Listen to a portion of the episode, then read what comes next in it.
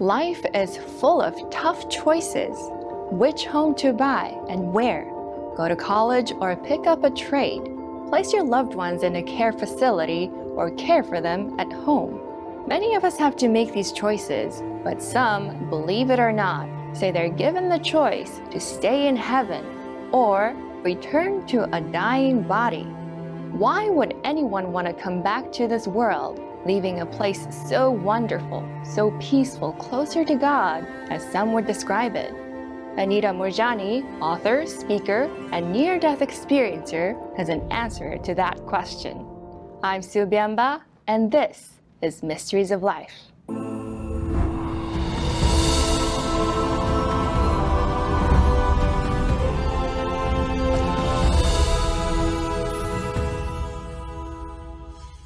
Anita Moorjani has become a near death experience or NDE sensation.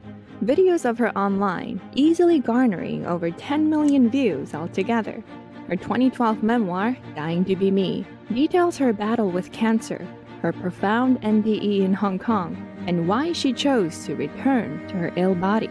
It became a New York Times bestseller. Her story is easy to find, but I wanted to meet Anita a pursuit that took me out of the Big Apple and to the West Coast to hear more about her return from heaven and the medical miracle she would then experience. I would like to ask you about your near death experience. Can you briefly tell us what happened?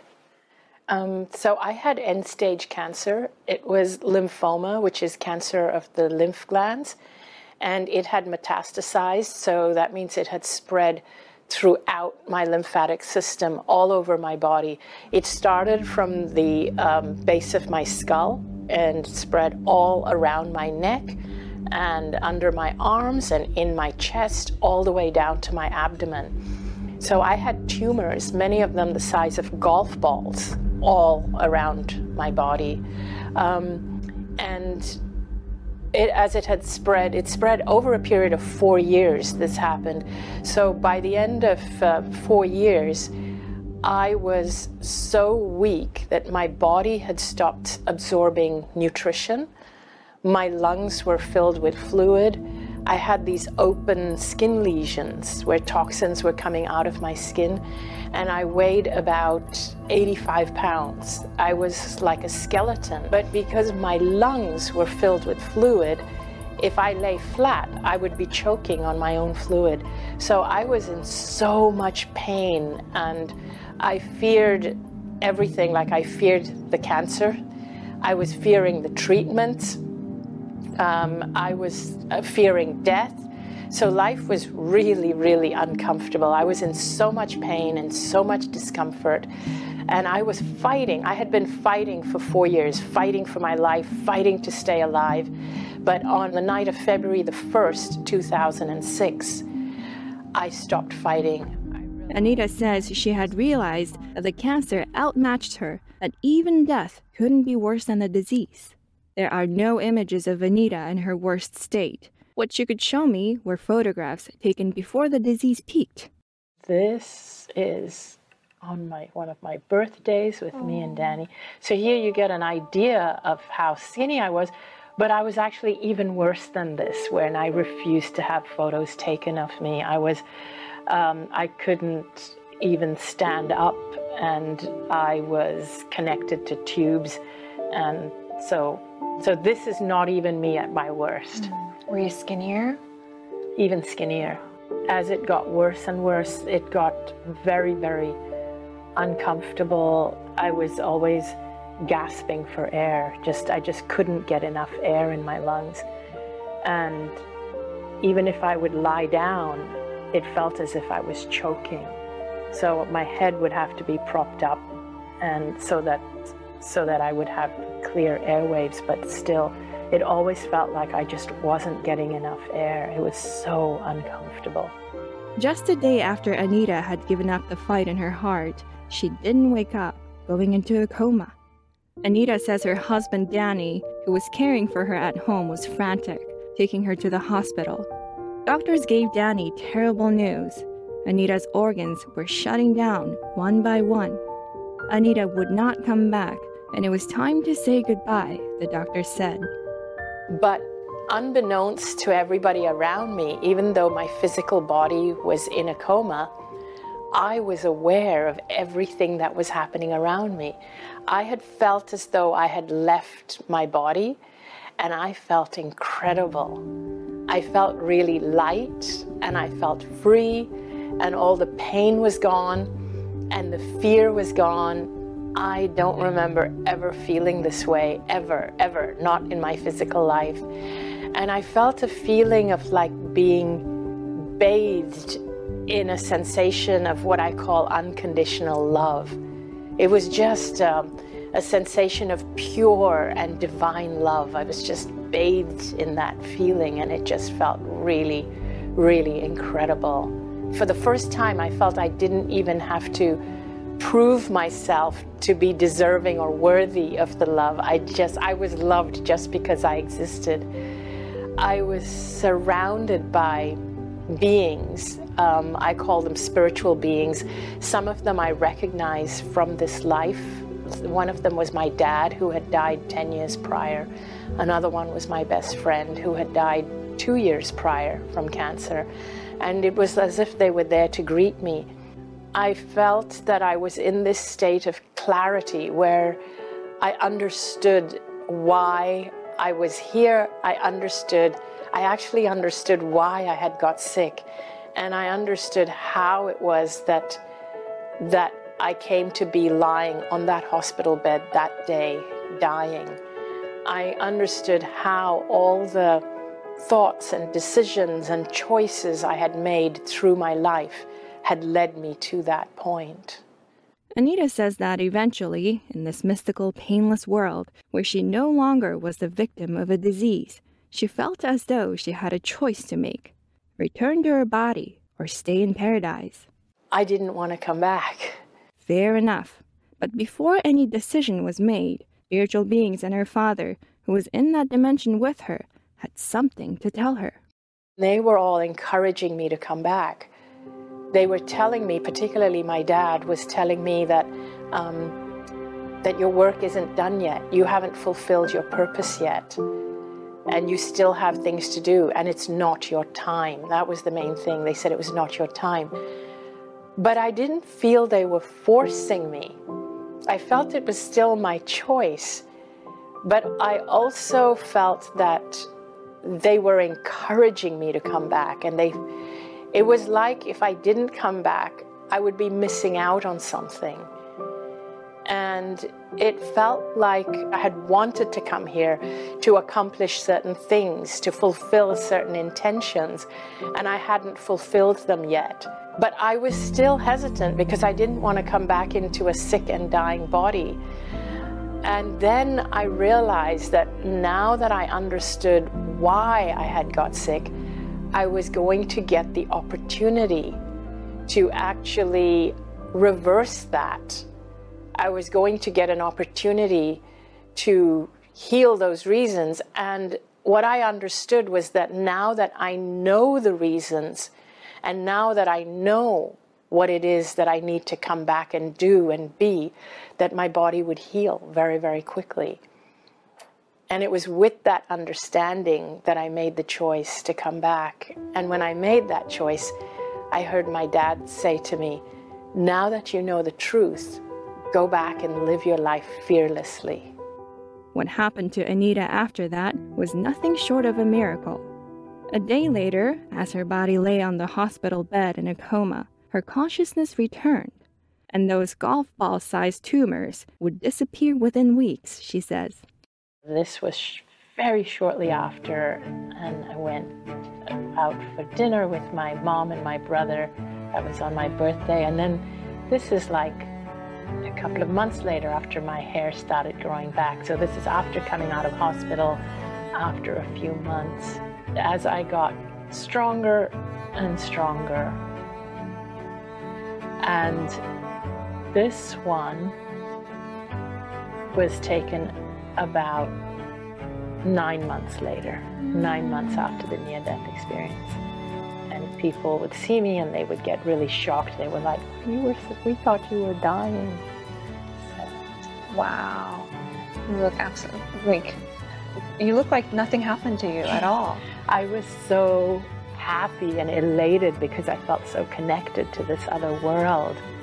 And I just wanted everybody to know what awaits them. I was euphoric. It was a very, very happy time for me.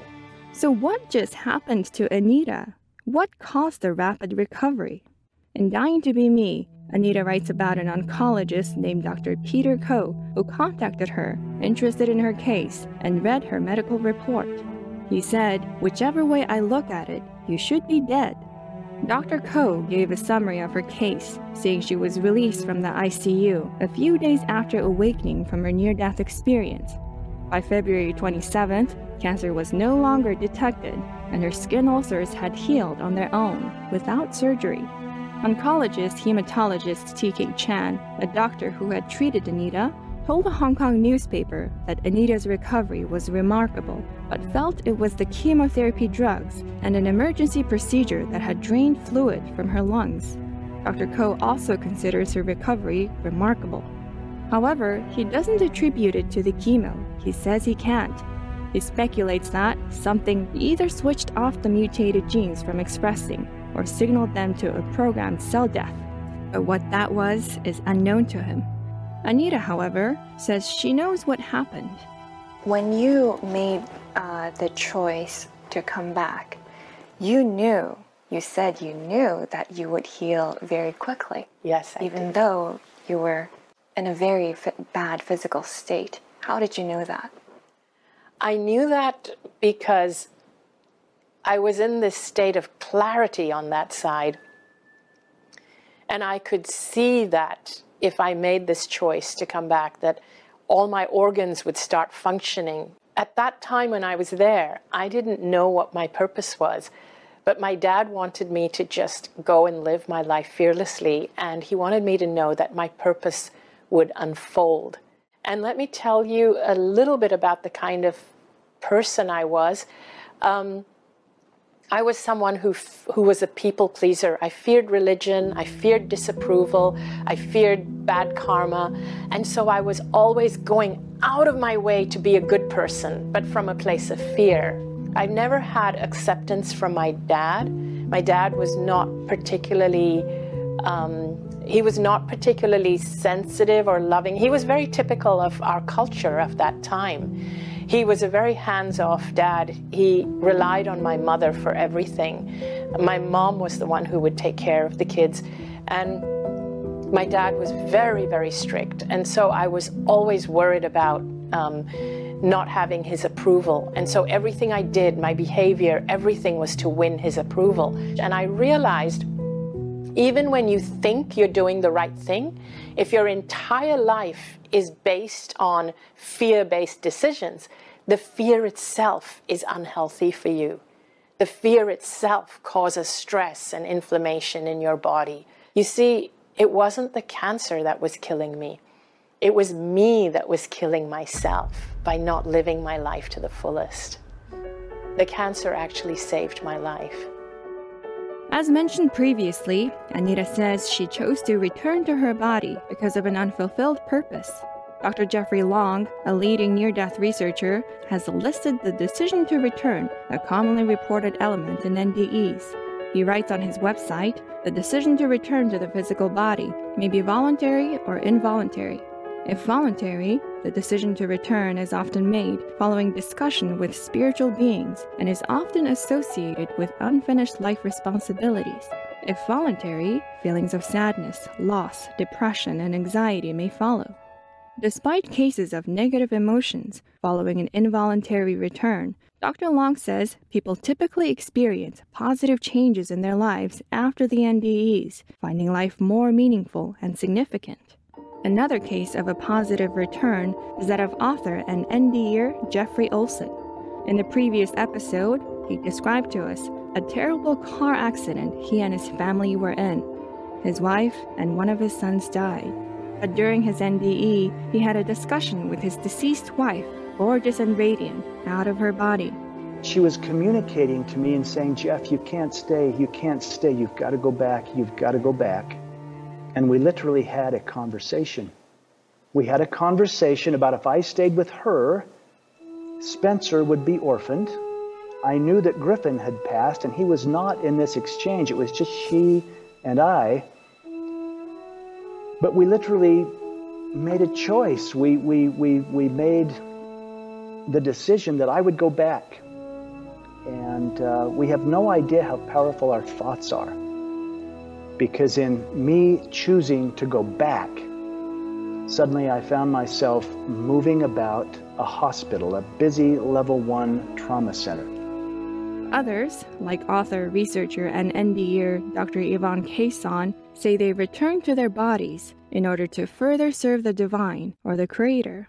Dr. Kason, in our previous interview, said two beings of light had appeared before her, giving her a choice of whether to reincarnate as a baby or return to her injured body. My heart just instantly responded, Oh, Masters, please guide me. What is the higher choice? I want to do God's will. And then what happened was so lovingly, so sweetly, they telepathically communicated to me. It will be more difficult, but to return to the injured body. And without asking any questions, just from a complete state of trust, my heart responded, I accept. And boom, it was faster than thought because it was between the I and the accept. It was then, with a gasp of air, I found myself waking up in my dead body, lying on the ground, starting to breathe life back into my body. Some practitioners of Falun Gong, also called Falun Dafa, a spiritual practice centered on principles of truthfulness, compassion, and tolerance, share their NDEs on minghui.org. They're able to submit their stories on this website anonymously, as the practice and its adherents are persecuted in China by the Chinese Communist Party. A DAFA practitioner in 2008 reported that on one occasion, police officers had beaten him with batons until he passed out. This was for refusing to renounce Falun Dafa, he said. At the time, my consciousness left my body in my mind, I thought that I had not yet fulfilled my historical mission. My consciousness then came back to my body, which was already cold. The practitioner said that his historical mission or purpose is to save sentient beings. Some NDErs know exactly why they want to return. To others, like Anita, the purpose unfolds over time, just as her father said it would. Mysteries of Life will return shortly.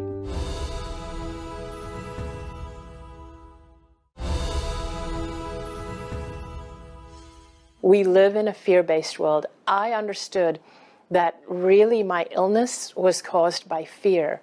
It was caused by fear of everything fear of not being good enough, fear of being disliked, fear of disappointing people, fear of failing, fear of cancer. I had tremendous fear of cancer. So every decision I made in my life came from a place of fear.